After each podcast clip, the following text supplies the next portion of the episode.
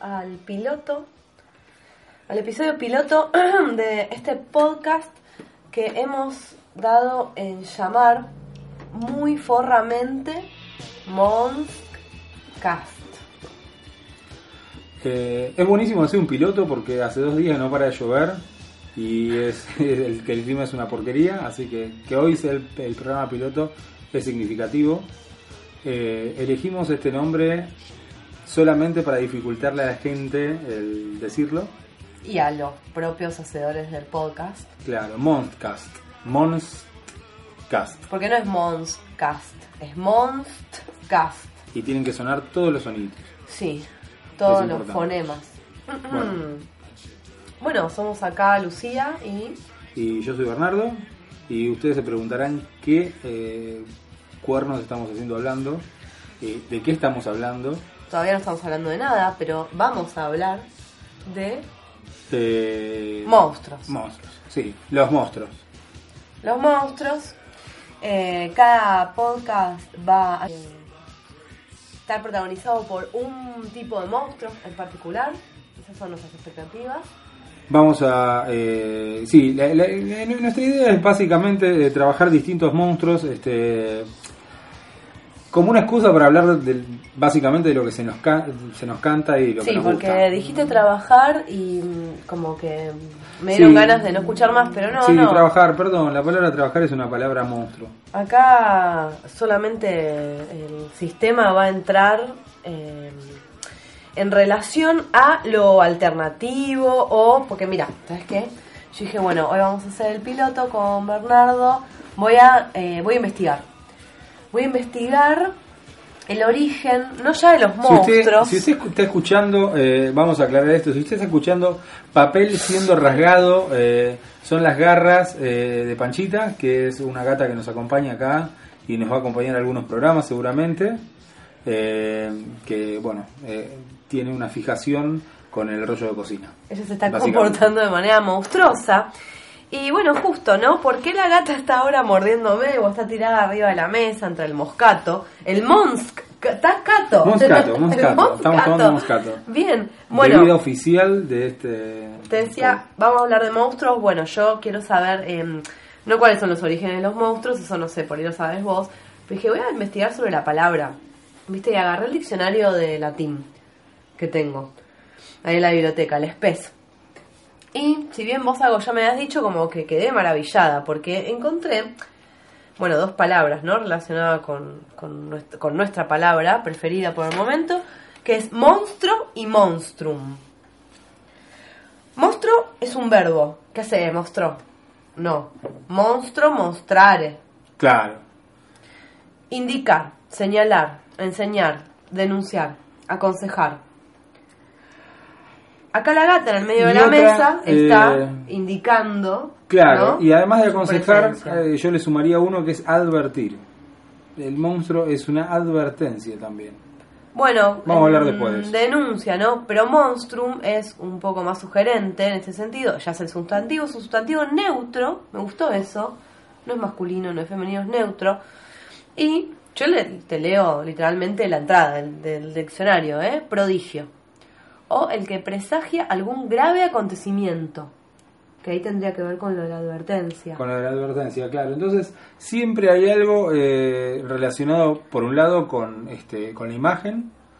Entonces, o sea, relacionado con... Con lo que se ve. Con que, sal- con que sea algo visual, ¿no? No tenemos... O quizás sí haya, te- tendremos que ver después. Pero No ocupamos para arriba Claro, no porque- ocupamos para arriba y no, no hagamos este aseveraciones universales porque después este eh, no- nos saltan en la cara. De hecho, creo que los monstruos mentales Hay son monstruos uno, mentales, son uno de los pero digo, el, el problema, por, por ejemplo, un monstruo, pensar un monstruo eh, no eh, visual, sino acústico. Hmm. Hay que ser alguien normal, pero el- el- lo monstruoso está en la parte acústica, o en el tacto, Hmm. o en el gusto.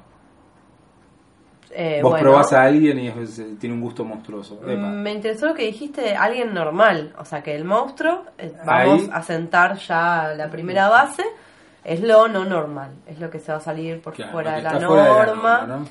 Eh, Lo que se muestra, lo que se ve, pero que destaca porque porque no respeta la norma. O sea, ¿y qué es la norma? Bueno, eso va a depender de, de la sociedad en la que se encuentre, va a depender, este, no sé, de, de- de determinadas reglas que esas la- las pone el que quiere, ¿no? Lo cual nos va a permitir hablar de un montón de cosas. Sí, y de meter en la bolsa de los monstruos a casi todo, en realidad.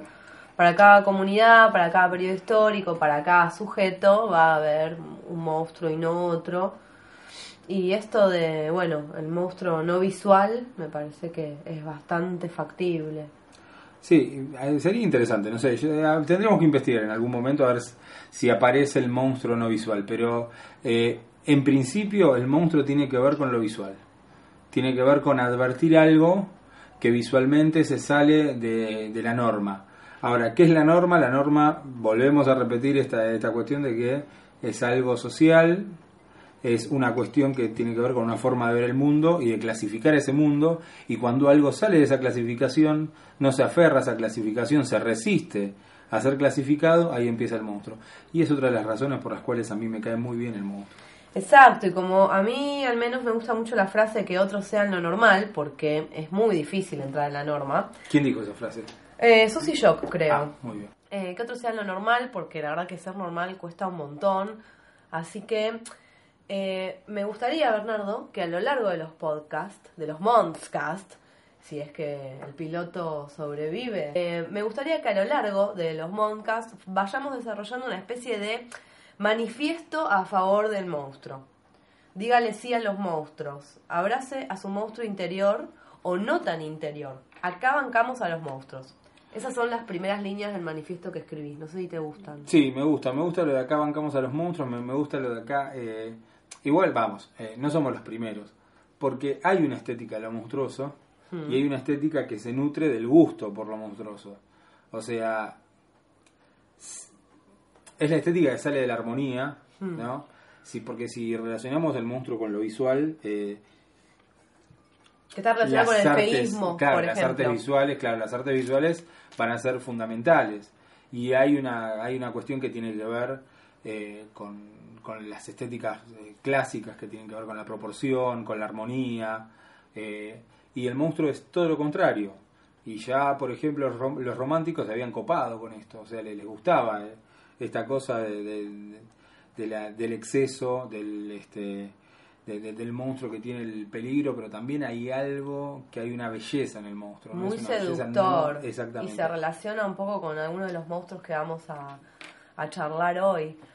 Eh, además vivimos, me parece, en una época muy monstruosa y eh, en una época en la que la industria del entretenimiento ha adoptado el monstruo hasta hacerlo casi no temible, hasta hacerlo bastante mainstream. De hecho, o sea, ¿por qué elegimos el tipo de monstruo que vamos a tratar en nuestro piloto? Porque viene Guillermo del Toro y se gana un Oscar con una película sobre un monstruo. Claro, sí, eso, eso a mí me parece interesante. O sea, una película sobre un monstruo gana un Oscar, o sea, es este es bastante interesante. Ya creo que no pasaba desde Titanic. eh, donde El monstruo sería- el, el- el que hunde el barco, ¿no? Es, eh, No, me parece que te estás confundiendo. ¿Segura? de versión, sí, sí, sí. Me parece Yo- que yo la de. Cameron, no, es un iceberg. Yo me quedé dormido, te voy a decir la verdad, me quedé dormido cuando me desperté, el, el barco se estaba hundiendo y yo supuse que, que- que iba a voltear un barco de ese tamaño. Sí, Un una de. Sila, una Un. Caribdis. No, Claro, ¿sabes sí. qué? Me parece No. que fue un iceberg, ¿eh? Y la, impe- y la impericia del, del conductor. Eh, claro, Hmm. que, que no, vio, el- no vio el iceberg. La ambición humana, ahí fue el titán, no me quiero de tema, pero ahí el monstruo, Es la, es la el monstruo humana. interno fue, sí. Pero, Claro. pero qué cosa, ¿no? Porque decimos monstruo, yo uso, yo uso, monstruo malo. Monstruo. Claro, que- no, es- pero también monstruo, ¿qué, eh, ¿qué haces monstruo, no? Sí, sí, eh, monstruo, eh, sí, eh, como algo, como algo positivo, hay un matiz positivo. Eh, lo que pasa que monstruo ahí en ese sentido, vamos a volver a la, a la cuestión del latín y eso, está medio emparentado con otras palabras que eh, son la de miraculum, eh, prodigium, portentum, ostentum, que tienen un matiz por ahí un poco más positivo que este el monstruo. Es Lo que monstruo sería prodigio, vamos. en- eh, claro, en principio sería como, desde lo más canónico sería lo execrable, lo desagradable, eh, pero eso se ha puesto de una manera muy profunda, me parece que en la historia del arte, en un este, en conflicto todo el tiempo. Es que Eh, mira, si lo pensamos como lo difícil de ver, o sea, lo no amable, ¿no? Pero no necesariamente feo o desagradable. Lo Sí. que cuesta, cuesta, cuesta mirar al monstruo. Ahora, la academia agarra, lo miró lo, lo- y le, le dio un Oscar. Sí, y antes, antes de que pasemos este, a hablar un poco de, de- de esta película, eh, a mí me parece que hay una idea muy, muy central, no, creo, no sé si, no estoy seguro de si dijimos de qué iba a tratar el, Todavía no, el estamos podcast este gen- de hoy. generando un montón de Y expectativa. a mí me parece que hay otra cuestión que tiene que ver, el, o sea, que está relacionada con el monstruo, que es el concepto de desconocido. Hmm. Lo que no se conoce, lo que no se termina de entender, lo, lo que es distinto, entonces es lo otro, y a lo que no puedo acceder. Y en ese sentido, uno de los mayores monstruos del, o sea, que hay en el planeta es el agua. Son los mares, son los océanos.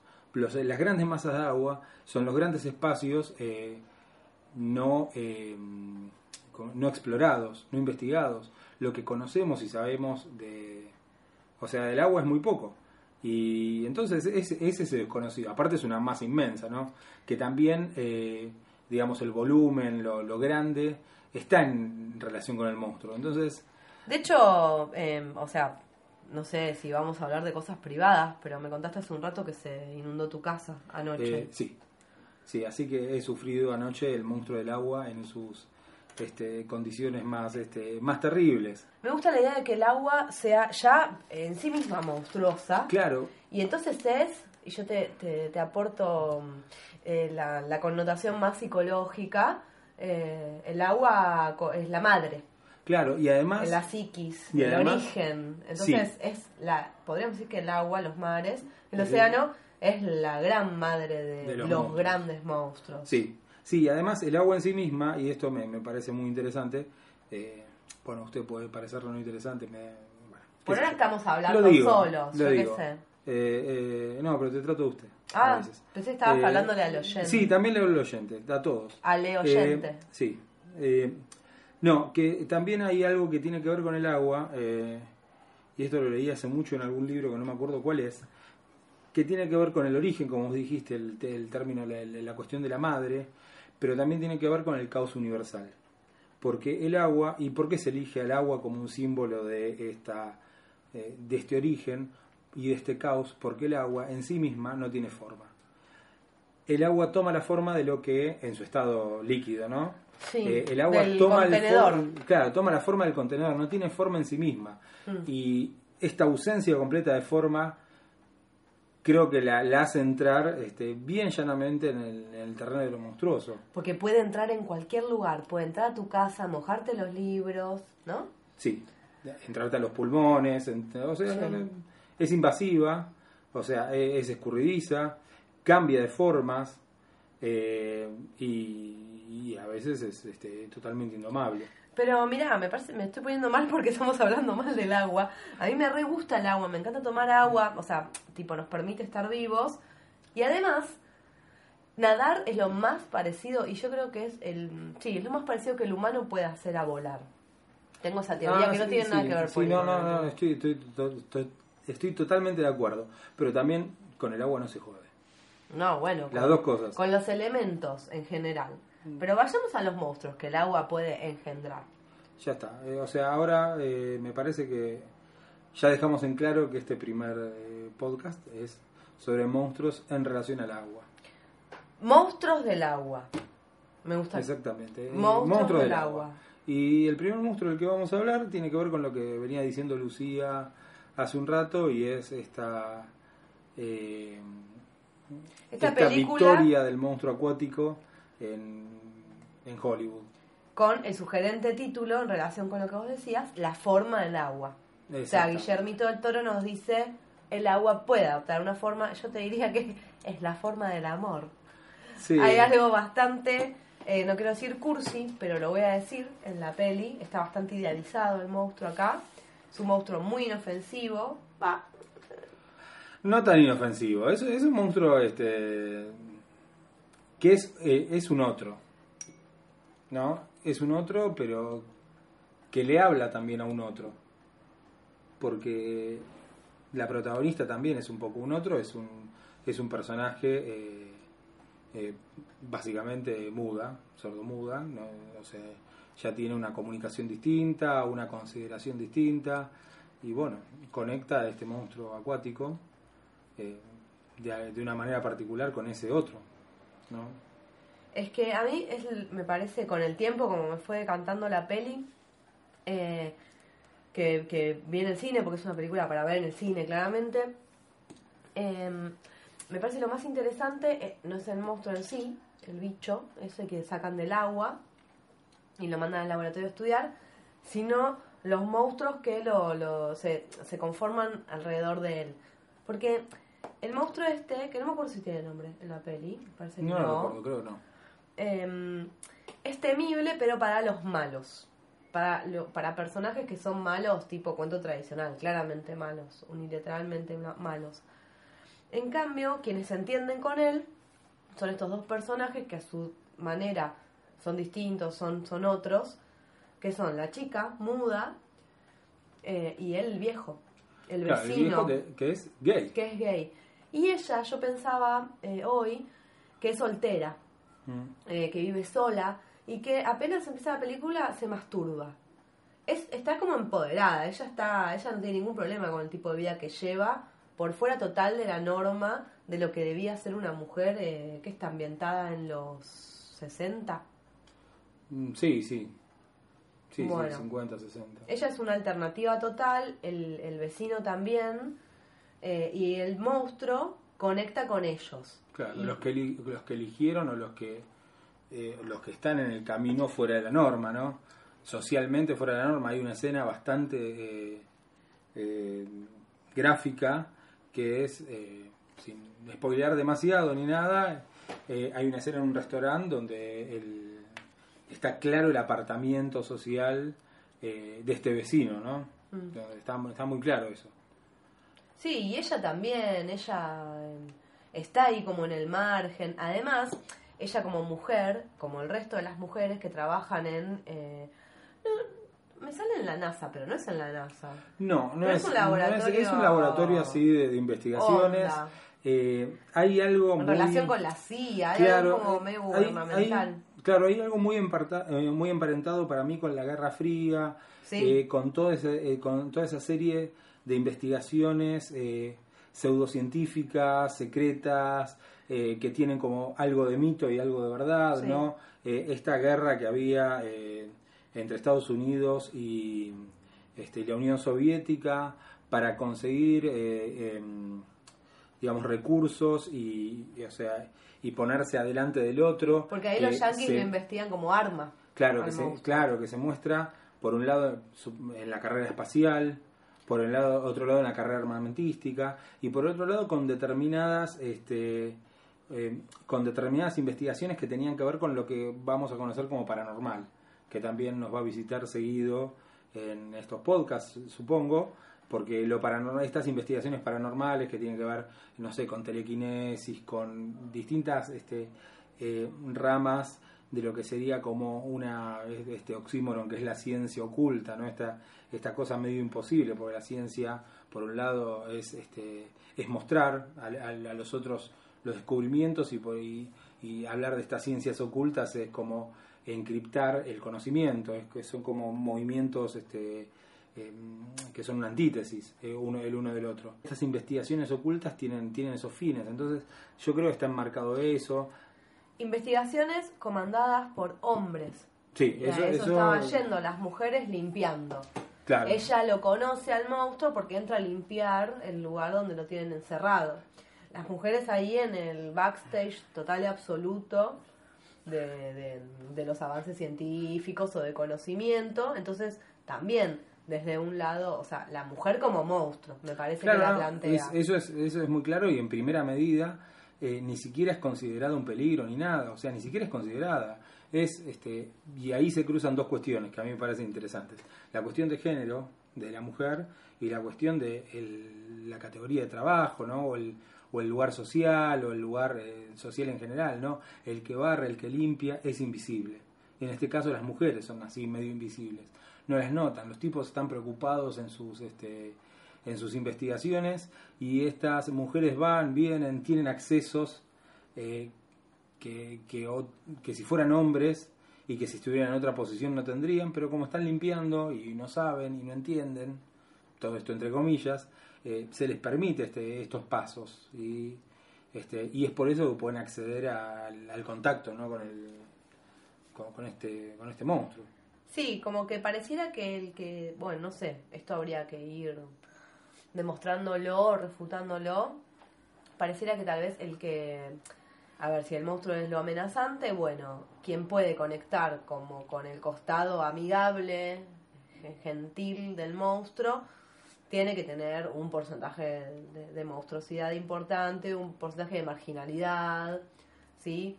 Eh, de una cosa de, de haber sido dejado de lado o haber sido temido por algún motivo. De hecho, el malo de la forma del agua es bastante monstruoso. Tiene como, aparte, una cosa, como una transformación medio física, muy sutil que se va haciendo.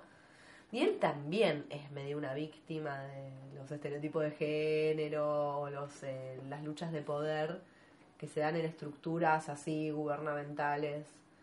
Eh, lideradas por machos que están todo el tiempo midiéndosela, básicamente.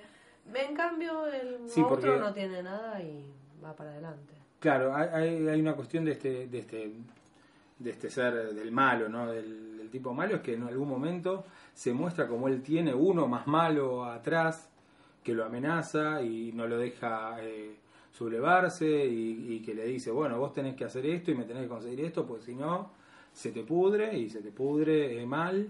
Entonces, este, lo que nos transmite a todos es que, bueno, si este malo tiene otro más malo atrás, ¿quién será el más malo del malo atrás del... del- no, no hay un malo último, hay un sistema que, que se encarga de generar esta cadena este, de malos. Eh, sí, porque yo antes dije algo como de lo malo del cuento tradicional y en realidad en ese sentido no es demasiado ingenuo el relato que hace Guillermo del Toro. Vamos a darle la derecha en eso porque se mete como a mirar algunas cuestiones.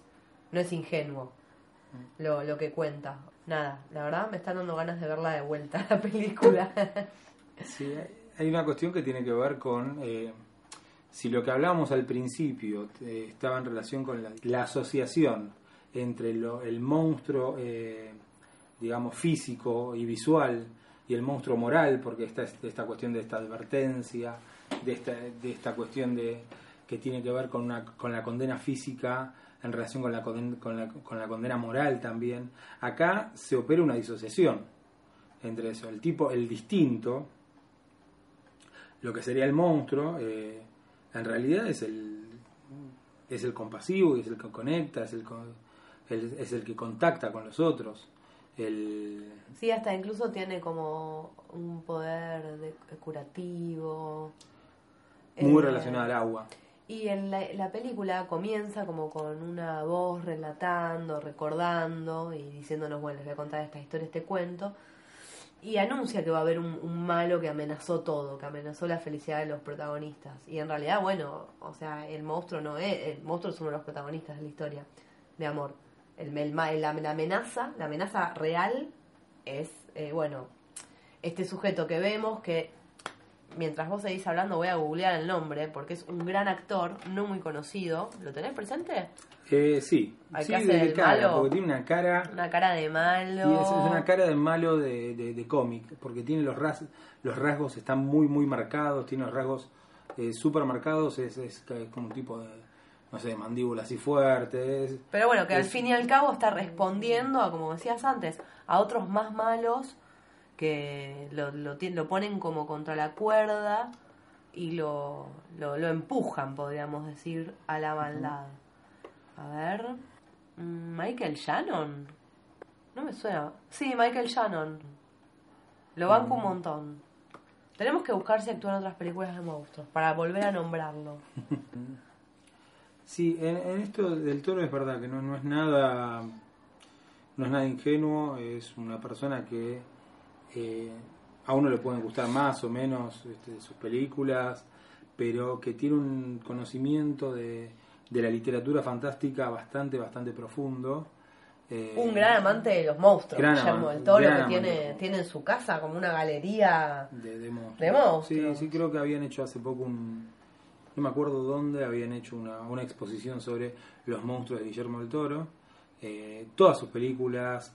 Gran creador de monstruos y, y devoto de Sí. monstruos ajenos. Sí, en este caso creo- me parece que la creación del monstruo no es tan tan original. Y Incluso el tipo tuvo que salir a aclarar en un momento que no era una continuación de Hellboy, porque en Hellboy, eh, Hellboy es una historieta eh, que la llevó a películas este, este Guillermo del Toro, donde eh, Hellboy es un ser infernal que fue invocado y fue criado para, eh, podemos decir, para el bien, ¿no?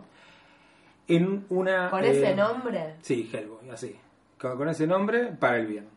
Eh, el, pero fue educado por gente de una organización muy similar a esta organización que se representa en la Ah, mira. este que se, que se representa en la película, como de investigaciones medio paranormales y ese tipo de, de- de cuestiones. Y hay otro personaje que se llama Abe Sapiens, que es un este que es un que es un monstruo acuático muy parecido físicamente al monstruo de eh, la forma del agua. Por eso incluso tuvo que aclarar que que no era no, no era el mismo monstruo, no, no tenía nada que ver con eso y que Sí. y que esto era una película totalmente nueva. Se tuvo que defender bastante. Igual es un monstruo muy bonito. Jean-Pierre Genet eh, también salió a acusarlo de que le había plagiado una escena De plagio por un par de escenas, sí. de Delicatessen, si no me equivoco. Debo confesar que salí del cine, ¿te acordás? Fuimos sí, juntos sí. diciéndote, che, me hace acordar a... Ah, sí. Es que, mira, el monstruo, te voy a decir una cosa, no es nada original.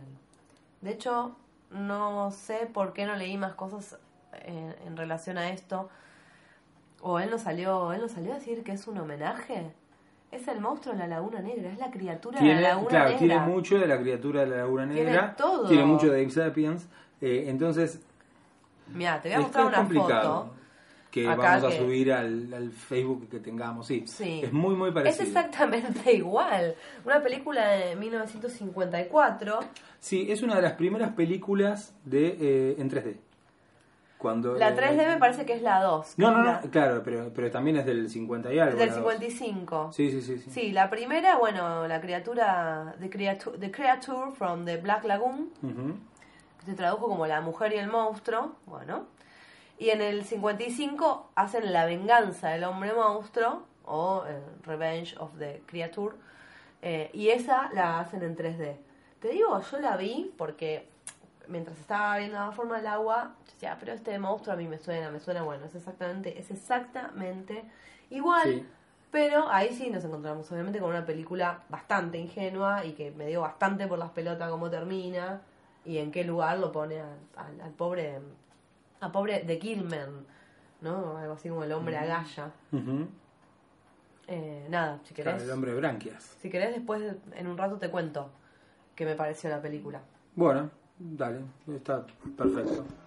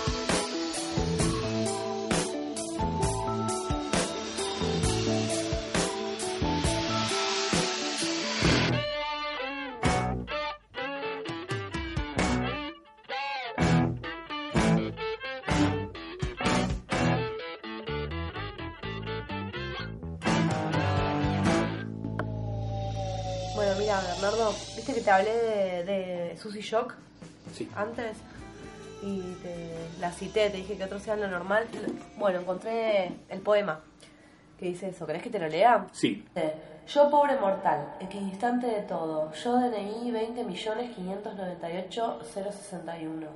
Yo primer hijo de la madre que después fui, yo vieja alumna de esta escuela de los suplicios, amazona de mi deseo, yo perra en celo de mi sueño rojo. Yo reivindico mi derecho a ser un monstruo, ni varón ni mujer, ni XXI ni H2O. Yo monstruo de mi deseo, carne de cada una de mis pinceladas, lienzo azul de mi cuerpo, pintora de mi andar, no quiero más títulos que cargar, no quiero más cargos ni casilleros a donde encajar, ni el nombre justo que me reserve ninguna ciencia. Yo mariposa ajena a la modernidad, a la posmodernidad, a la normalidad, oblicua, visca, silvestre, artesanal. Poeta de la barbarie, con el humus de mi cantar, con el arco iris de mi cantar, con mi aleteo, reivindico. Mi derecho es ser un monstruo, que otros sean lo normal. El, Vatica- el Vaticano normal, el credo en Dios y la Virgísima normal, y los pastores y los rebaños de lo normal, el honorable consejo de las leyes de lo normal, el viejo Laruz de lo normal. Yo solo llevo las prendas de mis cerillas, el rostro de mi mirar, el tacto de lo escuchado y el gesto avispa del besar. Y tendré una teta obscena de la luna más perra en mi cintura, y el pene erecto de las guarritas alondras, y siete lunares, setenta y siete lunares, que digo, 777 lunares de mi endiablada señal de crear. Mi bella monstruosidad, mi ejercicio de inventora, de ramera de las torcasas, mi ser, yo, entre tanto parecido, entre tanto domesticado, entre tanto metido de los pelos en algo, otro nuevo título que cargar, baño de damas o caballeros o nuevos rincones para inventar. Yo, transpirada, mojada, nauseabunda, germen de la aurora encantada, la que no pide más permiso y está rabiosa de luces mayas, luces épicas, luces parias, menstruales, marlenes bizarras, sin Biblia, sin tabla, sin geografía, sin nada, solo mi derecho vital a ser un monstruo, o como me llame, o como me salga, como me pueda el deseo y las fucking ganas. Mi derecho a explorarme, a reinventarme, hacer de mi mutar mi noble ejercicio, veranearme, otoñarme, invernarme, las hormonas, las ideas, las cachas y toda el alma. Amén. Y este poema está en el poemario Transpirado. Bueno, es este súper potente. Sí, es hermoso.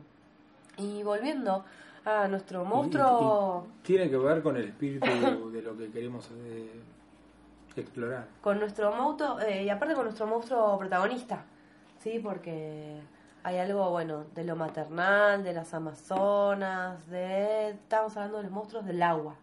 Sí, Y vos estuviste investigando. sí, pero en este caso no- vamos a irnos un poco de lo maternal y vamos a hablar porque esto, este, a ver, este es un programa inclusivo y no vamos a dejar a nadie afuera.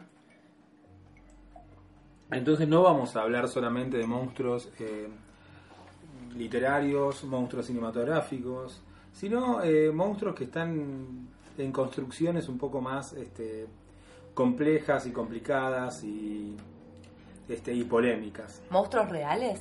Monstruos, eh, bueno, qué, qué- qué difícil me estás poniendo, en qué aprieto me pones. Yo elegiría que sí. Pero elegiría, no, creo que más que que sí, después eh, quizás lo diga, elegiría esta eterna duda que hay. De lo que vamos a hablar un poco es eh, introducir algún, este, em, algún concepto que va a aparecer seguramente eh, si hacemos otros, eh, otros programas, que es el de la criptozoología. ¿Qué es la criptozoología? Es la zoología de los animales ocultos, ¿no? Cripto tiene que ver con lo que está oculto, con lo que no se conoce. Entonces son los animales que podríamos decir que no están probados científicamente. Que sean animales. Claro, que no, que no están probados científicamente de su existencia. Ah. Entonces es la búsqueda de nuevos animales, por decirlo de alguna manera. Entre esos, ¿quiénes son los este quiénes, quiénes son los vecinos más famosos de este barrio que es la criptozoología? Eh, tenemos al Yeti, eh, conocido entre los amigos como Pie Grande.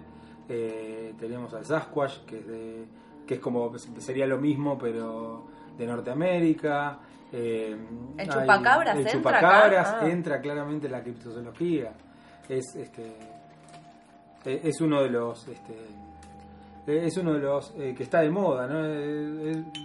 Es, es uno de los que, que- Siempre que es está de visitado. moda, Siempre, siempre siempre está aparece de el moda el chupacabra. chupacabras. Pero es, eh, digamos, pero es muy moderno el, chup- ¿El unicornio?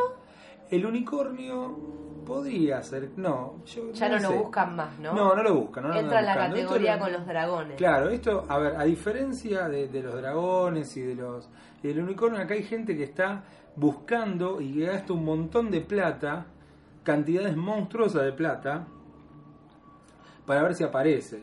Y que muchas veces eh, está en relación o tiene que ver con, eh, con lo que mueve al mundo, que es eh, la plata. En este caso, Me parece que sé de qué monstruo vas a hablar. ¿Puede ser que en Los Simpsons eh, Eh, hay un capítulo- el señor Burns haya ido a buscarlo? Hay, hay un capítulo hermoso de Los Simpsons donde aparece este eh, magnífico eh, animal que, eh, Cripto animal. que es criptoanimal, que es este que es Nessie.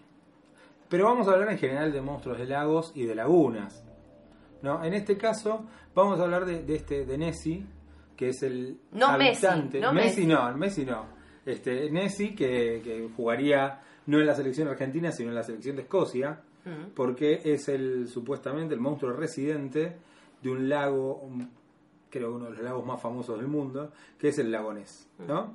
El lago Ness es este, ya de por sí una cosa bastante monstruosa, porque es un lago de 35 kilómetros por 2 kilómetros, o sea, es un lago más bien alargado eh, y tiene una extensión de agua bastante eh, grande. Se dice que en, los, en sus este, lugares más profundos llega a los 250 metros de, o sea, eh, de profundidad, valga la redundancia, y las aguas del lago no son las aguas más cristalinas, sino que son aguas espesas, turbias, tumultuosas.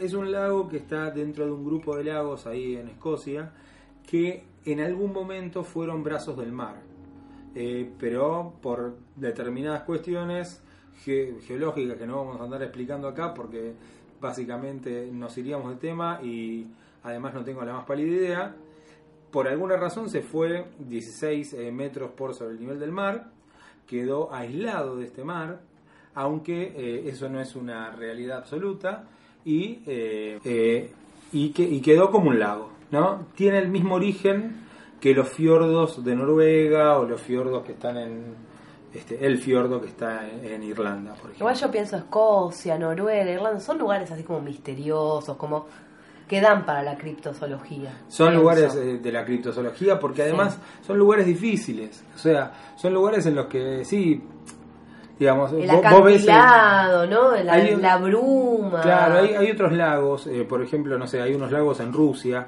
que dicen tener este, su- sus monstruos ahí, pero claro, uno después cuando ve, hay, la- hay lagos que son, tienen 7 kilómetros, 20 metros de profundo, y acá no se puede esconder nadie.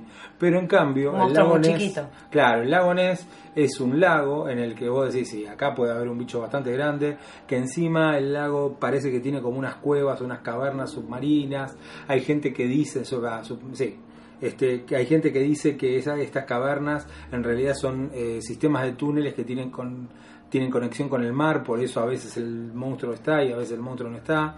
Eh, la otra cosa interesante es que se le pone el nombre de Nessie como si fuera uno solo, pero hay registros de avistamiento de este monstruo desde el, desde el siglo VI después de Cristo. O sea que eh, o, vive mucho el monstruo o es una familia y Nessie sería como el, o sea, la denominación común. Eh, pasa como con los perros esos a los que le dicen Lassie, pero Sí. la pero la raza es Collie, pero todos son Lassie por el por el perro de la este, de acá sería lo mismo. Porque, Igual, no si estábamos es siempre el pensando en el monstruo dios del agua, o sea, también Nessie puede ser un inmortal. Nessie podría ser un, un monstruo inmortal y semidivino o completamente Y divino. llevamos media hora hablando de, de cosas que viven en el agua y vos tenés una remera De- de que todavía no nombramos. No sé si en el agua, pero... De Lovecraft. Y bueno, el Tulu, el Tulu de Lovecraft viene del agua. Por es así. eso. Este, y vos tenés una remera de Pickle Rick, que Sí. también es un monstruo eh, del, de la salmuera. Sí, es O verdad, del líquido. Eh, Claro, el líquido. Del líquido. Bueno, y yo Pero veo que voy- tenés un libro Claro, con tengo- una tengo un foto. libro- te- no, hay muchas fotos. el tema es este. De- si nosotros pensamos eh, en, en Nessie, eh, dije la primera, el primer, el primer registro escrito sobre un monstruo en este lago viene de las aventuras de un, de un santo irlandés que es San Columba, ¿no? Que es San Paloma. Claro, San Paloma. Sí. Eh, San Columba es, eh, era un santo irlandés que, ha- que, que se, que viaja y va por distintos lugares predicando la palabra del Señor. Y en un momento estaba ahí en el lago Ness y había uno de sus amigotes que se le ocurre cruzar el lago a nado y de repente ve que viene una, una bestia terrible a tratar de morfarse a su amigo. Entonces eh, San Columba entra a los gritos y le, le empieza a decir que, que en el nombre de- de- del Señor y bla bla bla, que- que, se rasque de ahí, una cosa así. Entonces el monstruo eh, lo ve, mide y dice, bueno, mejor me voy. Y se va. Claro, y salva a su amigo. A partir de eso... Este dios tiene más adeptos que yo, dice Claro. Nessie, se retira. Exactamente. A partir de eso, eh, a partir de eso, eh, todo se convierte en el cristianismo ahí. Esa fue como la- el, No el acto milagroso. El monstruo, no, no sabemos. Mm. Por el monstruo también se convirtió. No, no sabemos. Este, pero a partir de ese momento, ese acto eh, se, transforma. Eh, estos lagos tienen sus habitantes eh, mitológicos, ¿no? seres legendarios que son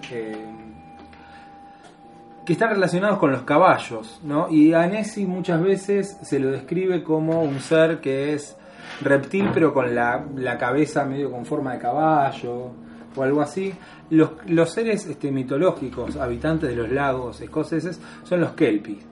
¿no? Los Kelpie son seres que así equinos, pero que son hijos del, del lago, ¿no? Muchas veces lo que se dice es que eh, el viento, cuando las yeguas corren eh, por las costas, el viento viene y las fecunda, y de ahí nacen eh, estos, estos caballos este, maravillosos, ¿no? que son los kelpis, que muchas veces se los representa como caballos propiamente dicho, que salen del agua, y muchas veces se los representan con tipos con cabeza de caballo, básicamente, ¿no? Sería como un centauro al revés. Mm. Eh, y, y bueno, la, la característica de estos, de estos kelpis es que cada tanto se llevan un niño a las profundidades de los lagos y los niños viven felices en esos lagos eh, o no, eh, siendo raptados por estos caballos, que vaya uno a saber para qué quieren a los niños. Pero los monstruos Sí, son un así. poco turbio. Sí, eh, un poco bastante turbio. Mm. Eh, Nessie no, Nessie no. Nessie, eh, a ver, con ese nombre no puede ser No malo. roba a nadie. No puede ser malo con ese nombre. Eh, si bien se dice que mató un par de personas, Mm. pero todo esto, toda esta primera parte pertenece a la leyenda de Nessie. Cuando la leyenda se empieza a cruzar con eh, las investigaciones y con grupos de gente, de, de personas, Con la ciencia. yendo, claro, yendo con sonares, con este, eh, me- tirándose ahí con escafandras, con pequeños submarinos, haciendo, eh, o sea, redes de sonar con, con lanchas que cruzan a, lo- a lo largo de todo el lago. Nunca vaciaron todo el lago, como en el capítulo de Nunca, los Simpsons. nunca vaciaron el lago, jamás hasta ahora. Eh, Claro, pero si el chabón justo se fue para el mar, o sea, Claro, ya está, no importa. sistema. No, es, eh, es que a veces aparecen cosas, a veces no aparecen.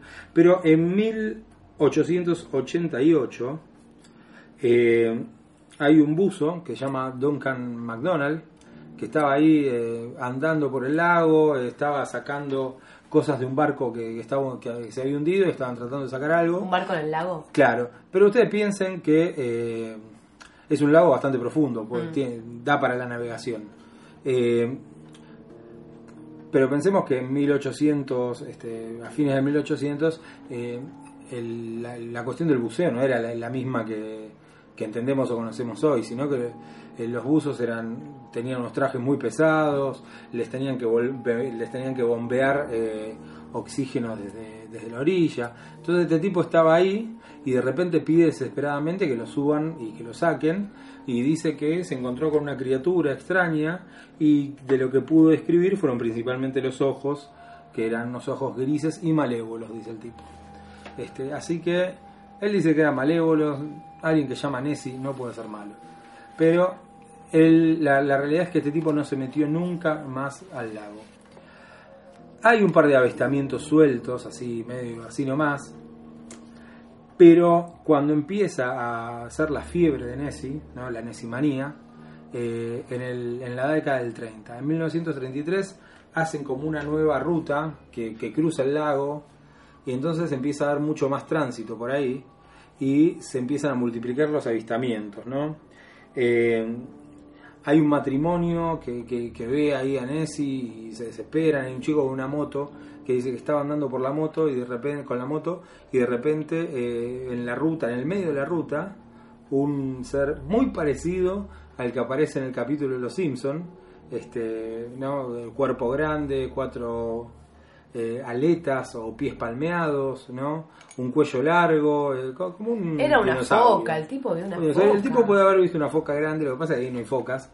Pero eh, el tipo ver una, una foca grande, no sé, una nutria súper desarrollada, pero que, que le estaba impidiendo el paso. Y él agarró, tiró la moto y se fue corriendo, básicamente. Después empiezan, esto empieza a ser como una... eh, empieza a hacerse famoso Una sugestión colectiva me suena hasta ahora. Sí, y, y aparece, pero aparece una de esta sugestión colectiva, supuestamente empieza a ser tan famosa que aparece uno de los últimos grandes cazadores, Mm. porque el siglo XX es el siglo en el que dejan de estar estos grandes cazadores o investigadores, eh, que se llama Weather. Este Weather va al, al lago y dice, bueno, yo voy a cazar al, al monstruo, qué sé yo, y empieza con una campaña que claramente no tiene nada de éxito, el tipo no tiene este em, no, no tiene demasiado éxito por lo siguiente. Llega al lago y encuentra una huella, hacen este, hacen un molde de la huella, empiezan ¿Una a- huella en el lago? Empiezan al- al- en la orilla, en la orilla. Ah. ¿no? Llegan este, a la orilla del lago, encuentran una huella, este, la- le hacen un molde, qué sé yo, y sale que era una huella de cuando van a hacer, o sea, van a pedir este, ayuda a los expertos, era una huella de hipopótamo. Descubren Que es más que- raro todavía, Sí, es más raro más todavía. raro, sí. Pero descubren que un vecino, porque ahí era una tierra de castillos, ¿no? Sí. O sea que los vecinos tenían mucha plata, tenía un paragüero con eh, hecho con una con una pata de hipopótamo. O sea, el paragüero era una pata Sí. de hipopótamo disecada y ahuecada y ahí se guardaban los paraguas. Fue el tipo a la noche se el afanaron paragüero. exactamente y eh, le dieron un poco de color local, pero claro, engañaron a este este Al pobre a este famoso cazador, sí, a este famoso cazador al cual este lo desprestigiaron y lo echaron. Lo Mm. despidieron. Dijeron, bueno, ¿sabes qué? Eh, Agarrá tus cosas, acá no, no tenés nada que hacer, si- si no podés distinguir una, una pata de hipopótamo de, De la pata de Nessie, claro. La pata de Nessie no, no nos servís para nada. Entonces, al año siguiente eh, aparece un, este, un cirujano que, que trae la, una de las primeras fotos. La primera foto eh, de Nessie era de un cirujano. No, que era una, una foto poco, o sea, con poca calidad. Y, este, y cuando le investigan, se dan cuenta que por los ángulos y qué sé yo, era totalmente falsa. Eh, es desacreditada la foto y se descubre que parece que este Weathers le había dado la foto al cirujano y era como una venganza de, este, por, este, por porque lo hayan echado. La venganza le salió mal porque se hizo todavía más conocido a partir de que hubiera fotos y empezó a caer gente, ¿no? Eh, a, a investigar. Eh, hay un guardaparques, que es el guardaparque de la zona, que se llama Campbell de apellido, que trabajó durante 40 años ahí y dice que vio a Nessie como 20 veces, que ya lo conocía, lo saludaba, eh, caía a veces a ver cómo andaba la señora, qué sé yo, no sé. Eh, pero él dice que sí, que existe Nessie y que lo vio un montón de veces, pero nunca tuvo una cámara cerca para sacarle una foto. Empiezan a aparecer ya muy tempranamente filmaciones también, ¿no? El asunto se, se calma un poco durante la Segunda Guerra Mundial y en 1960 hay como un resurgimiento del amor por Nessie y eh, lo empiezan a buscar de nuevo con nuevas tecnologías. ¿no? La guerra dejó eh, tecnologías eh, mucho mejores para la búsqueda De subacuáticas. Claro, subacuáticas, porque este, los tipos, viste, al, al tener que andar cazando submarinos y esas cosas, generaron sonares, radares. y entonces hay muchos muchas personas que van hacer, haciendo investigaciones eh, y a- que hasta el día de hoy siguen yendo y siguen apareciendo filmaciones.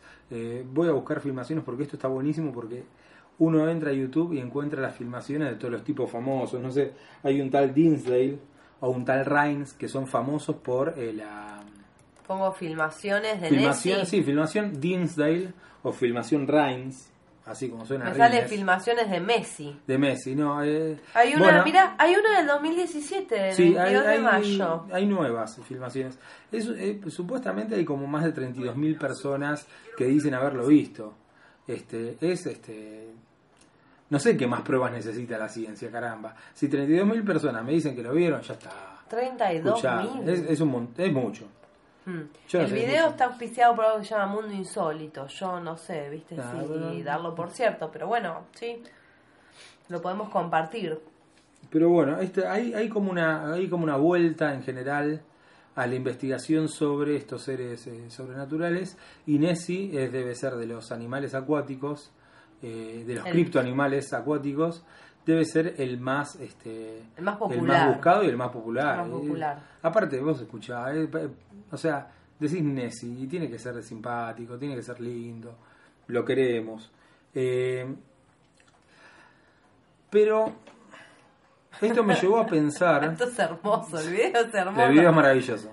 No, el video es genial. Sí, esa foto es falsa, ¿ves? Por ejemplo, la foto que está viendo ahora eh, es falsa. Hace poco, el, hace poco, hace unos cuantos años, el tipo que hizo esa foto cuando murió eh, confesó que era una foto trucha. El, el hecho de muerte. Claro, en su lecho de muerte dijo, miren, bueno, ¿saben qué? Eh, la foto de Nessie, bueno, no, no, era yo con una media Pero es un video. Este, era un títere de media asomado Es en el muy lago. bueno. Eh, Lo arruinan un poco cuando le hacen zoom. Y sí, te- te- se- la magia se va. Así. Además, o sea, Nessie nunca atacó ningún barco, nunca, o sea, salvo al Sí, chico de la moto. El chico de la moto y supuestamente un campeón escocés de, de- de lanchas eh, tuvo un accidente y murió ahí y no, y no se explica por qué, supuestamente se chocó con Nessie.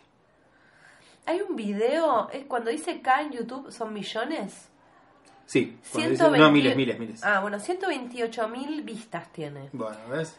Sí, el monstruo lagonés captado en cámara y Claro, visto en la vida real. O sea, no en la vida no sí, real, ¿no? Igual O sea, aclaremos que verlo en YouTube no cuenta como un avistamiento.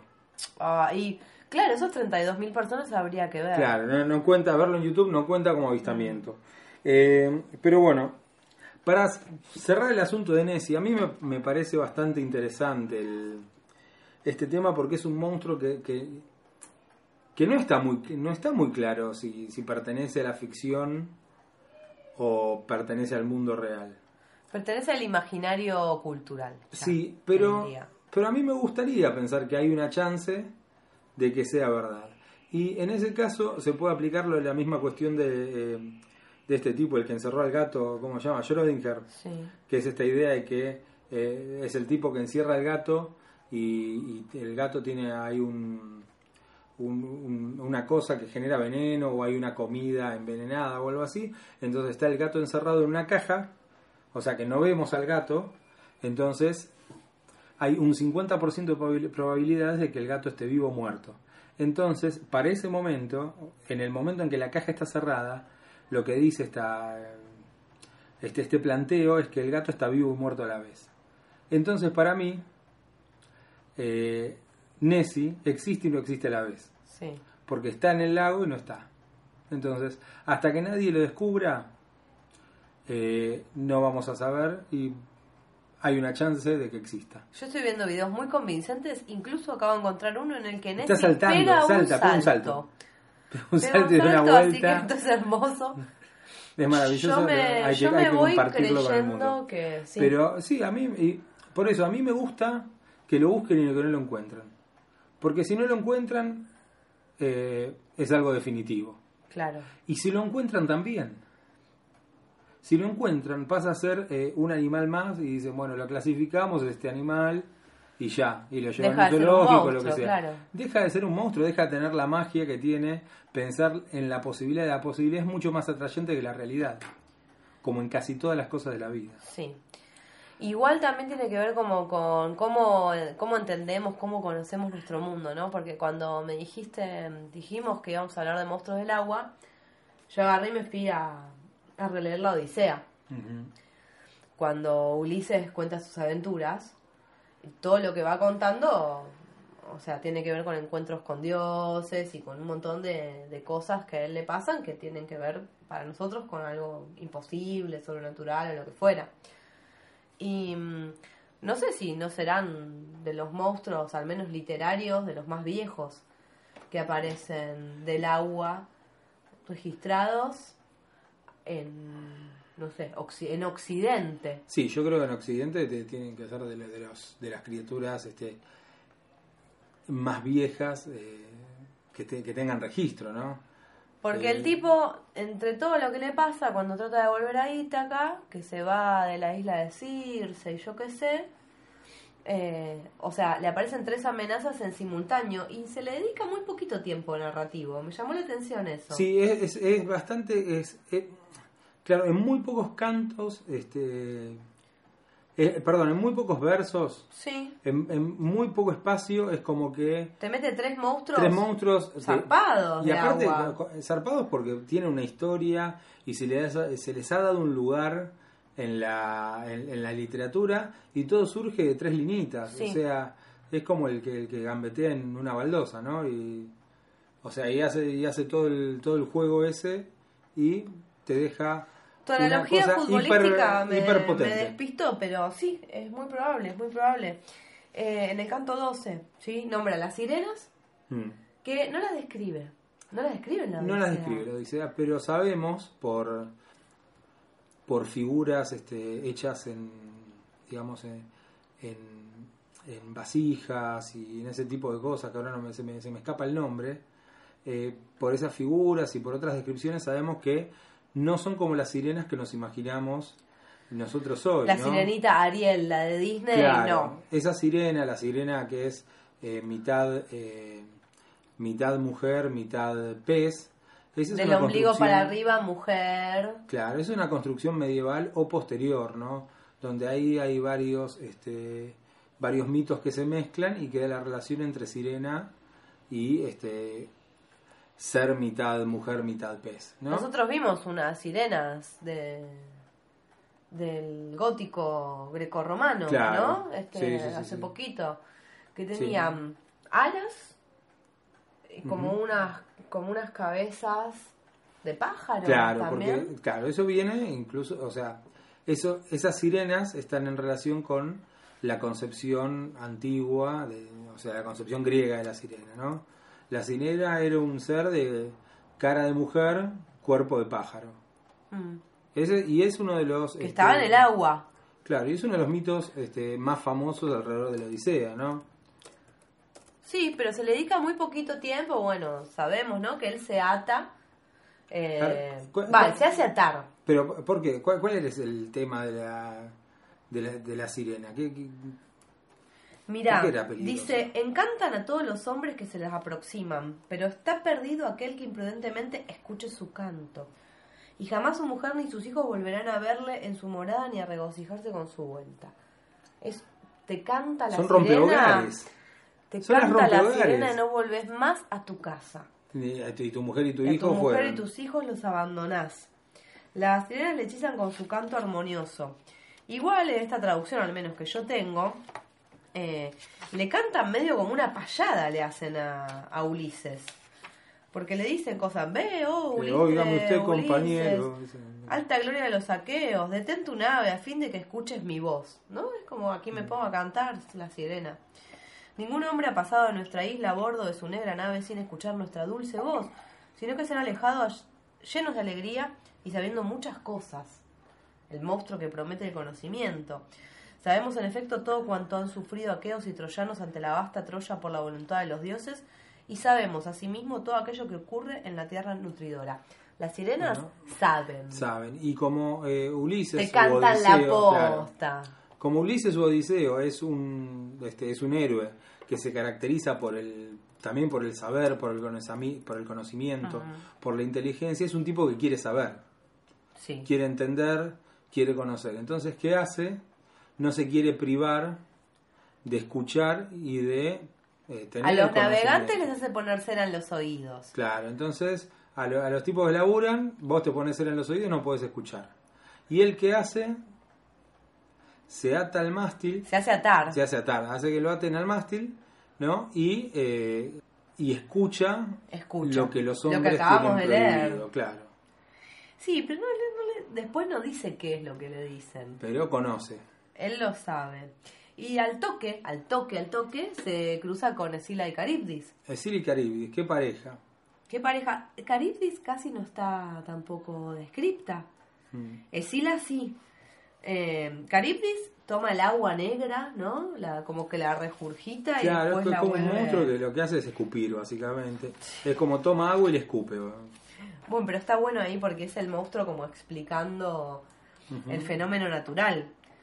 Eh, Escila lanza rugidos, tiene una voz fuerte como la de un león, es un monstruo extraordinario y nadie se alegra de haberla visto, al contrario del canto de las sirenas, ni siquiera un dios. Tiene 12 pies deformes y 6 cuellos largos salen de su tronco. Y a cada cuello va unida una cabeza horrible y en cada boca, llena de la negra muerte, hay una triple fila de dientes numerosos y apretados. Yo tampoco querría cruzarme con Escila. Sí, ¿y qué hace? Es, como que estaba en, un- en una cuevita al borde del, Sí. este, del mar y, Y sale... y sale y se come un marinero cada De hecho se morfa 6 por lo menos de los navegantes. Mm. De la nave Media docena, dame media docena, dijo. Sí. eh, sí, tipo para el mate. Eh, Caribdis eh, no, no hace, él les- después les termina pasando como por al lado y zafa. Claro, porque tiene que elegir. Me parece que el tema es que tiene que elegir. No está en y Caribdis. Y Caribdis es este este monstruo marino que es como que toma agua y la devuelve. Entonces. Revuelve eh, todo. Lo que hace es. eh, digamos, ahí pierden todos porque eh, hace eh, naufragar el barco. Y mientras En- le están prestando atención a ella, va la Claro. otra y tácate. Claro. Entonces me parece que es como que tienen que elegir y eligen pasar más cerca de Escila porque en una cuestión de promedio zafarían. Y después como que se los mastica Sila y los escupe, medio vivos todavía, y él los ve. Y Ulises dice que es la cosa eh, más lamentable de las que ha contemplado en sus correrías por el mar. Y mirá que vio cosas que vio cosas, vio cosas lamentables. Así que bueno, estos monstruos marinos, porque son del mar, ¿no? Estos monstruos del lago, y hay monstruos también que, que son de la laguna, ¿no? sí. O sea, tenemos el mar, el lago y la laguna. Bueno, ya que estamos, perdón, pero voy a hacer el comentario de la Laguna Negra o no, no. te perdono nada y hacer el comentario de la laguna negra. Pero puede ser después. Puede ser después. Entonces primero vamos a escuchar eh, Kelpie, de Jethro Tull.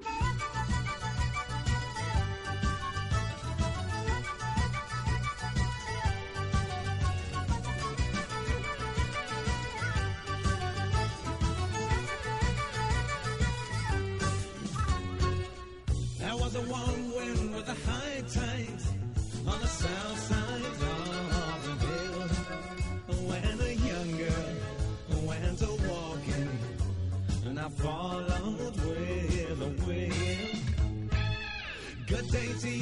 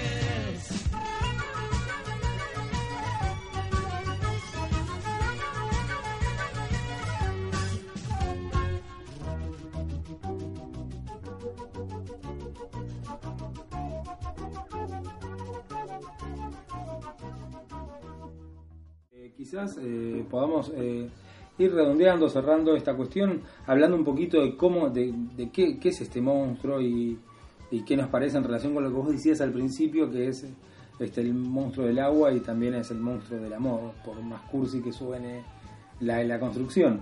Eh, el monstruo se dice que viene del Amazonas, ¿no? que tiene que, o sea, hay una relación no con, no con las lagunas, no con el mar, sino con un río que es un río ca- caudaloso, misterioso, es un río con muchas vueltas, donde es eh, idolatrado, que es este y temido, ¿no? Co- como una suerte de, dios eh, por, por los nativos, eh, y termina ahí. eh, lejos de su lugar de poder, totalmente aislado en este laboratorio, lo más alejado a la selva, ¿no? Porque la selva O sea, nos imaginamos todo, toda esa, esa cuestión eh, arrebatadoramente de la naturaleza y el tipo ahora está encerrado entre la- las paredes esas que son de metal, frías, con muchos caños, válvulas, cosas este, totalmente alejadas y donde se marca eh, esta no pertenencia, ¿no? Y en, y en este sentido ahí aparece la posibilidad de conexión solamente con la persona que está también en una situación muy similar. Similar porque se iba a cortar, Y- pero no, no, no, porque la, la- este, este, la, esta- Pero está alejada ella de donde es. esta- eh, La película juega un poco con que el origen de ella es... eh, sí, es medio acuático, no sé, tiene estas cosas, tiene las marcas de... Tiene unas marcas Tiene, tiene unas físicas, marcas no digamos. este, que, que, no, que nos permiten relacionar. eh, Nos permiten pensar que ella no es de ahí, que ella no pertenece a ese mundo. Y ahí hay otro, otro, digamos, ahí se nutre de nuevo del, del relato maravilloso tradicional, ¿no? De los cuentos populares. Eh, la princesa que está lejos este, de donde tendría que estar. Y este dios que, que- que la viene a buscar. Sí, pero es un dios del Amazonas, es un dios eh, sensual, eh, de jodón, digamos, como más eh, pasio- pasional, apasionado también. Eh, el único que la pone en toda la película Bien, es eso, el eso es, monstruo. es buenísimo. Eso o sea, es- no, hay otro personaje, pero eh, eh, El, el- se que hace un paralelo, serio el que la este- pone, la pone, en serio. Eh, va, o sea, el que eh, quienes tienen una, un buen momento sexual en la película son los monstruos. Sí. Son los que quedan y, del lado y de los este monstruos. tipo, eh, este, perdón, este tipo, este monstruo, eh, esta, esta relación está relacionada con el, con, con esa, eh, con ese elemento eh, primi- primigenio y primitivo que es el agua, que está claramente relacionada con la fertilidad y la vida. O sea, la muerte y todo lo demás está, está en el mundo de los hombres, no en este. ¿Sabes qué pensaba eh, en todas las conchas que Eh. ponían eh, que ponían en ¿Qué? los en los palacios Ah, árabes? sí, sí, sí. Eh, sí, si hay algo que es fértil es el agua. Sí, y ahí, eh, entonces, eh, pensando esto, y en, en un semi-homenaje en relación con tu, con tu digresión a la, eh, a la película El monstruo de la laguna, podríamos escuchar un tema que es El monstruo de la laguna de... Ah, podríamos escucharlo. De pescado rabioso, Es verdad, un buen momento.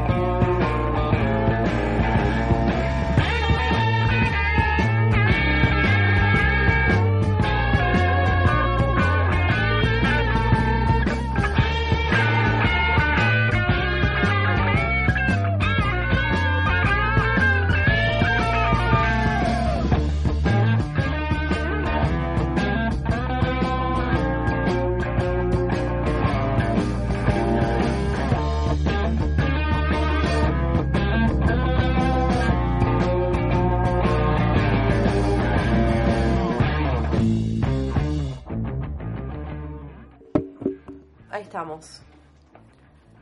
Bueno, eh, me, quedaron, me quedó una cosa en el tintero eh, con respecto a los monstruos de los lagos, ya que Nessie nos roba todo el protagonismo y la espectacularidad. Hay un par de monstruos en los lagos. Y la este, simpatía. Y la simpatía, y la simpatía. Hay un par de monstruos en los lagos de Norteamérica, como por ejemplo Champi u Ogopogo, que son monstruos del, o sea, de- como del norte de Estados Unidos y el sur de Canadá, básicamente. Y hay otro de otro lago que eh, lo que se decía que era que era un monstruo y unos pescadores habían dicho que casi los había matado y zafaron de, de suerte y lo que hizo fue incrementar un montón el turismo en la región y un investigador que fue encontró eh, un monstruo hecho con gomas y este y Como el papel feto- Como el feto como, gigante. como el feto gigante este pero claro que lo, lo habían usado para este para sacar unas fotos medio raras Va a haber un y- capítulo de monstruos contemporáneos, feto, ¿no? gigante sí sí sí feto gigante es un gran monstruo este Me lo anoto. y bueno, están esos, pero del que quería hablar principalmente era de Nahuelito. Nahuelito eh, a mí me impresionaba, me impresionó de chico, porque yo de chico me enteré y salió una noticia de que había existido avistamientos de Nahuelito. Es que para Incluso mí hay un par siempre de era, videos. siempre era el monstruo del lago Ness en el Nahuel Huapi, ¿entendés? Para mí siempre era el mismo cuando yo era chica. Vos juntaste los dos. Claro. No, Como- yo creo que son, pa- son parientes. Igual para, sea, si sos un monstruo, podés como teletransportarte de lagos. Pero está buenísimo, tener un monstruo sudamericano, eh, que no toda la alegría sea de los brasileños y tener un monstruo de, En este caso de los argentino, de los escoceses, claro. O sea, nosotros tenemos nuestro monstruo, los brasileños tienen su monstruo de río ese de la, este, de la forma del agua, los escoceses tienen a Nessie, pero nosotros tenemos a Nahuelito, Nahuelito, es un gran monstruo. Eh, y ahora, eh, ya que estamos, pasamos por el mar, pasamos por los lagos, vamos un poco a las lagunas. Las lagunas. La Laguna Negra que casualmente también está en el Amazonas, si no me equivoco, también en Brasil. Aparte la selva sudamericana, claro, para, Es que los, siempre nos ganan. para los norteamericanos es la otredad total, es Mm. la monstruosidad. Estamos ahí todos eh, en pelotas eh, rindiendo culto a los monstruos, eso está, Sí, hay, hay está una de más decirlo. Hay, hay una película muy buena que se llama Barroco, donde eh, es una película así, toda artística y qué sé yo. Entonces no, no tiene como una línea argumental muy fuerte, pero son los este son lo- los este, los españoles llegando a América y a las selvas y es la visión subjetiva de lo que ven los españoles ahí, entonces ven todos seres mitológicos.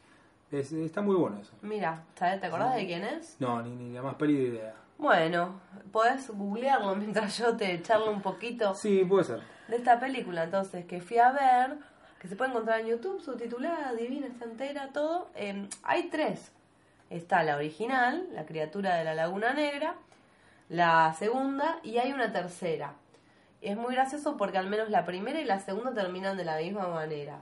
Exactamente igual. Eh, es casi exactamente igual y no es un buen final, vamos a decir, para la criatura de la Laguna Negra. La 2 fue la que más me interesó porque era la venganza del hombre monstruo. Eh, bueno, de este Gilman, ¿no? El hombre agalla. Eh, me pareció interesante que lo van a cazar al Amazonas para llevarlo a un oceanario.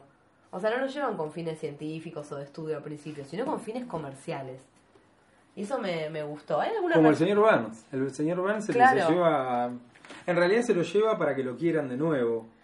Sí. Pero, eh, pero también la idea era mostrarlo. No, acá lo llevan, bueno, está el show del delfín, el show del tiburón, el show de The Gilman, ¿sí?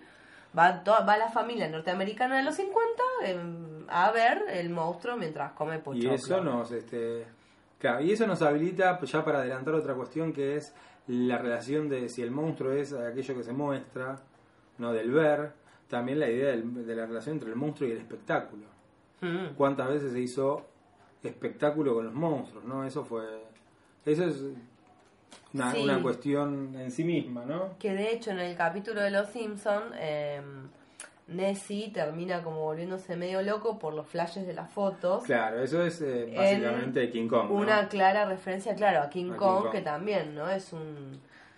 Es, bueno, es un ser muy parecido a un animal, pero porque tiene un tamaño distinto, ya eso lo vuelve monstruoso. Uno de los libritos que trajiste acá decía eso, ¿no? Que por ahí uno es monstruo porque o tiene algo de más, o tiene algo de menos, o tiene algo en otro lugar. Ya eso basta. O sea, con que te cambie con una variable de tamaño, de ubicación o de disposición, ya estás convertido en monstruo. Claro, hay una, eh, digamos, hay eh, serían como tres categorías, ¿no? La categoría de eh, aumento o disminución, la categoría de más o menos, o sea, suponete, una categoría de aumento y disminución es, bueno, los gigantes y los enanos, aumento y disminución, o este King Kong, ¿no? Es por aumento. Otra categoría que tiene que ver con lo más o de menos, ¿no? Eh, monstruo de siete cabezas o hombres con un ojo. Y una última categoría que sería la de las mezclas, Claro. o sea, el mix, ¿no? En O el sea, caso de, de frutilla y de The. Gilman, o sea, eh, es, es el mismo monstruo que el de Guillermo del Toro, perdón, del Toro, pero vamos a decirlo. Tiene un traje que la verdad a mí me asombró lo bien que está hecho para los 50. Es recreíble. Es muy verosímil la película para el género. Y hay en algunos momentos de la peli algunas reflexiones sobre, algunas reflexiones pseudocientíficas sobre este monstruo. En un momento están en un laboratorio, hacen algo hermoso, que es de agarrar dos tubitos con sangre de un tiburón y de The Gilman. Y eh, el tipo la examina mirándola, a simple vista. Mueve el tubito, mira la sangre del tiburón. La mira, huele. y dice, no, es que la de ¿Cómo? The Gilman tiene eh, más o menos plaquetas rojas. No habla de los taninos y dice esto esto tiene como Bueno. eh, eh, esto tiene como aromas de fruto del bosque y algo de tierra es hermoso o es más ácido. mirando ahí como medio que concluye que es, es un somalí de sangre. el tipo está como a muy poco ADN de ser un humano, Claro. ¿no? Mirando ahí la sangre. Pero es casi un humano, dice, cada test revela que es casi humano. Y entonces el otro personaje le dice, amazing, ¿no? Increíble. Antes, cuando lo fueron a cazar, bueno, los tipos del oceanario están como, sí, vamos a cazar al monstruo, que esto y el otro. Y el que maneja el barco, que es un, es un, es un extranjero, no te das cuenta bien de dónde es, pero habla mal el español, el, el inglés. Eh, entonces es como el personaje más ignorante y supersticioso, para la perspectiva de la película además está a decir, dice que ellos, los, los pseudocientíficos dicen que es un eslabón suelto de la cadena evolutiva y este otro personaje dice que al monstruo lo mueve un demonio y que por eso sobrevivió tanto tiempo. Aparece en, varias, en varios momentos de la película la pregunta de por qué este ser está vivo. ¿Por qué si representa el intermedio entre la vida anfibia y el ser humano, digamos, por qué esta, este eslabón de la cadena sobrevive? En un momento se dice que este personaje está como enojado porque está solo, es el único en su especie y es lo que genera la compasión en el personaje femenino, que me pareció muy interesante porque es una mujer, ¿sí? Es una película del 54. Para poner una mina linda en la trama esa tenían, forzaron tanto los tipos que la hicieron científica, se la tuvieron que comer. Eh, pero de pronto está en la playa tirada con el otro científico, el cual se enamora, obviamente, y le dice que ella se siente rara porque todas sus amigas ya se casaron, tienen hijos, y ella no sabe qué hacer de su vida porque es una científica. es hermoso porque ella también se siente afuera, monstruosa, distinta. Igual cuando... Es la que no encajó y se quedó sola. Sí, pero al final no, porque cuando The Gilman la rapta, ella ah, grita, grita, grita. Y al hasta final, que aparece alguien hasta que aparece el tipo que la callar. salva, que rompe con la lógica que había armado la película, que era una lógica muy interesante, que era que el monstruo este le hacía caso a ella. Bueno, en ese caso, lo interesante eh, eh, de Del Toro sería que hay una ruptura y una inversión de esto. Sí, Porque el que se queda con la, con la chica es el monstruo. exacto, yo pensaba eso, ¿no? Bueno, en 2007 podremos darnos el gusto de imaginar al monstruo feliz. Sí, 2017. ¿En 2017? Sí, ¿qué dije? Te entendí 2007. Ah, perdón. 2017. Digo, me encantaría que fuera 2017. No, no, no, no, no sé tampoco, ¿eh? En 2017, ¿sí? En 2018 podemos darnos el gusto ese. En los 50 no, no es posible. Así que al final triunfa como la ciencia y el, anim- el animal este ¿no? Es como, bueno, dominado. Pero como hay una 3, o sea, el final es un poquito engañoso. Vale un montón pero, eh, la, la pena verla. Pensaba en esto de el único en su especie. Y esto, mira, te la tiro para los próximos Monthcast. La soledad del monstruo. Qué Sí, solo que está el, monstruo. monstruo. Sí, el monstruo es un tipo, es un tipo solo. Pensaste en Sí. Nessie, que vos decías, será el Nessie, o sea, de Nessie tal vez es el tatarabuelo del monstruo, pero ¿con quién Claro, está solo, tiene una familia, son muchos, uno solo. que se auto En ese lago frío. claro. No creo que tenga familia Nessie, ¿eh? los monstruos no suelen tener familia, fíjate. No, es verdad. Eh, te- bueno, eh, el cuento de. El cuento de Borges, de la casa de Asterión, está en relación con eso, ¿no? Ay, Es el monstruo hablando de su soledad. Y ¿Cómo de, la vida como un castigo. Es. Es, es, es durísimo. Bueno, Yo podemos deprimirnos para la próxima. Sí, yo eh, quería mencionar, si mencionamos lago, mar, laguna, uno de mis monstruos preferidos eh, en el mundo, eh, que me hace, eh, que hizo que yo tuviera su nombre en, en Facebook, Mm. es eh, La Cosa del Pantano, que es un monstruo de, de la editorial DC, y que también es esta, esta cuestión del tipo que fue humano, o sea, el origen de esta cosa del pantano es un científico al que le sabotean una empresa, le sabotea el experimento, lo prende fuego y el tipo termina eh, mezclado con un montón de sustancias químicas, eh, prendido fuego adentro de un pantano y emerge o surge como una monstruosidad relacionada con el reino vegetal y que vive ahí en el pantano, Sí. ¿no? Y se enamora y tiene una enamorada, tiene una mujer, o sea, tiene el, el amor trágico que murió en este incendio y tiene su nueva novia, que es la que lucha eh, con todos los prejuicios sociales que no los dejan estar juntos. Entonces es ella tratando de encajar por un lado y por otro lado yéndose al pantano a liberarse, a ser ella misma y a tener este su, su amorío con este con este ser que, que protege el pantano, ¿no? que está destinado por este por tradición a ser visto como un monstruo, Mm. como, como, como alguien negativo, como alguien a quien hay que eliminar, ¿no? Y este y, y que en realidad se lo muestra como, como un como, alguien con sentimientos y que tiene que construir su propia identidad de nuevo, que ha perdido su identidad humana y tiene que construirse de nuevo. Claro, porque le queda ese rastro humano. Yo pensaba, si fuéramos un capítulo de He-Man, tendría que ahora venir la parte de la reflexión. Claro, donde viene He-Man y nos explica qué tiene que entender. Claro, yo estoy sacando como algunas conclusiones así en, en el vamos. Vimos dos tipos de monstruos acuáticos. Vimos el monstruo más animal, ¿sí? Nessie. El, mo- el monstruo completamente animal, pero también el monstruo acuático con ese rasgo humano, con esa forma humana, en muchos casos, que le queda, bueno, ahí la cosa del pantano es el hombre que se convierte, pero en el caso, por ejemplo, de la criatura de la Laguna Negra es The Kill Man, ¿no? Claro, queda sí, como sí, sí. El, el- incluso el nombre, El nombre de, de hombre ahí. Claro, en, en, en La Cosa del Pantano, como es una historieta, no la han tomado distintos autores y han jugado, cambiado con determinadas características del personaje. El autor eh, que le dio un vuelco a este personaje que ya existía fue eh, Alan Moore en el año en 1983. Él toma eh, la, la serie regular de La Cosa del Pantano y le hace un cambio psicológico y de origen también, Mm. ¿no? Tan profundos y tan, este, y tan centrales que ya no es ni siquiera el tipo que se transforma en, este, en monstruo. Es alguien que tiene, que, que tiene los recuerdos del hombre, pero tiene que hacer su propia identidad Mm. porque es mucho más que ese hombre. Sí, y eso del origen que decís me da también pie para pensar que eh, hablamos del agua como creadora de monstruos eh, y en estos seres que están como en el medio, como son un eslabón de la cadena evolutiva.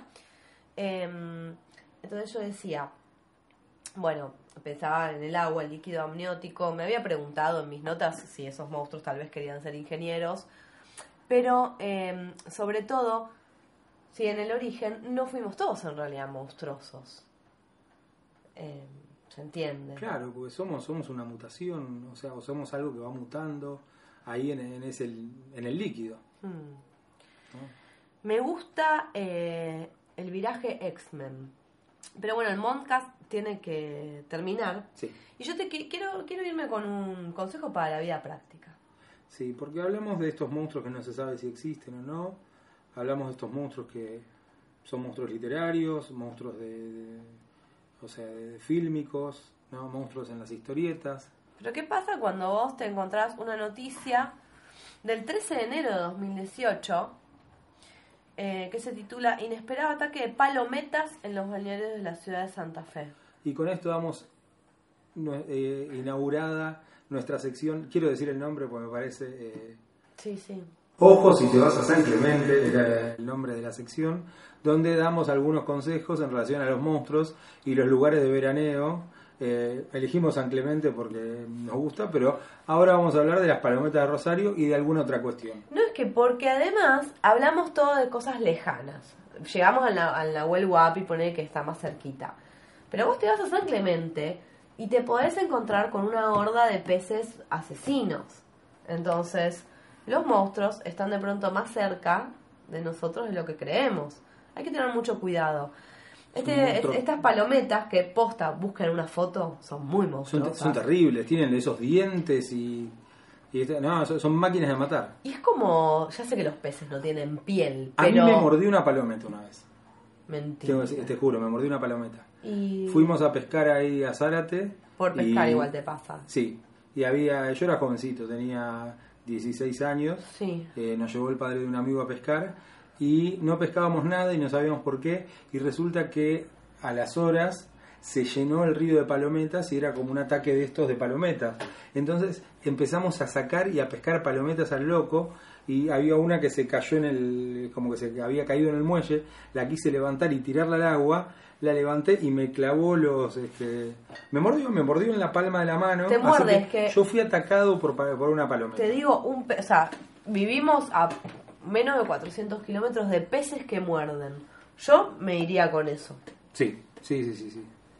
Bueno, y los invitamos a que si les gustó el Moncast o Monscast, eh, nada, nos liquen donde sea que vayamos a publicar esto. Claro, y si quieren nos propongan, eh, nada, eh, monstruos que ustedes conocen. No sé, si conocen algún monstruo, o sea, mándenlo, háganos el contacto, así podemos tipo hacer una entrevista Si tienen, o algo. si tienen videos de abuelito, mándenlos porque necesitamos ponernos Sí. más o menos a tono con los videos de Nessie. Sí, y sobre todo que, bueno, que nos hagan un feedback para... Me encanta, me encanta usar esa palabra. Feedback. Feedback para, nada, para ver si esto va. Y si hacemos un segundo capítulo, solamente nos juntamos a tomar el Mons Casto y ya. Bueno, eh, será hasta la próxima, si es que hay próxima y esperemos que haya. al monstruo de la laguna. Le gusta bailar la cumbia. Y a veces cuando se cansa, se hace el malo y asusta. No pasa nada mientras baile con las manos. Aunque es un monstruo, no se nota demasiado.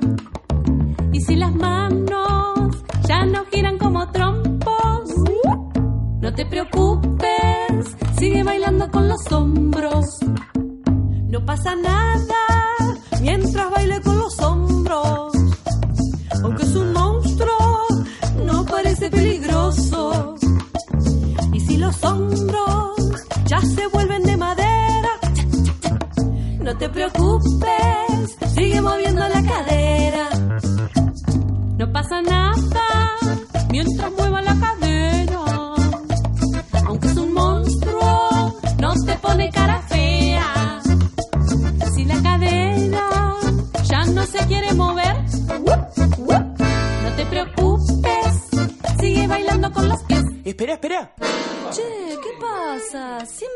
rompiendo vos? No, no, es que parece que el monstruo de la laguna se cansó de mover los pies. Uy, viene para acá, ay, qué miedo da. Viene para acá, a esconderse ya. Viene para acá, que te va a encontrar. Y cuando te encuentre, que te asusta despacito, wow. que te asusta un poco más. Wow. Ay, que te asusta fuerte. Para bailar esta cumbia hay que ser valiente. Te asusta despacito.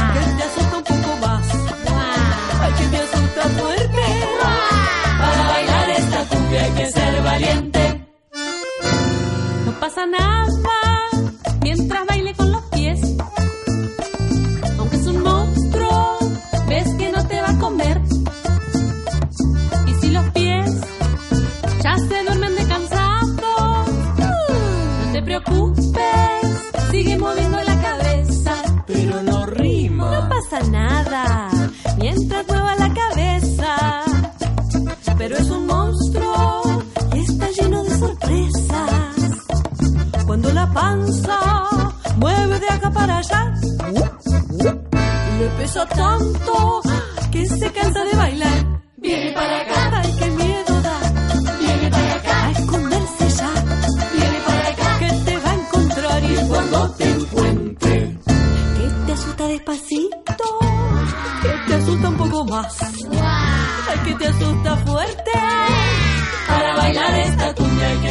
valiente. Que te asusta despacito, que te asusta un poco más.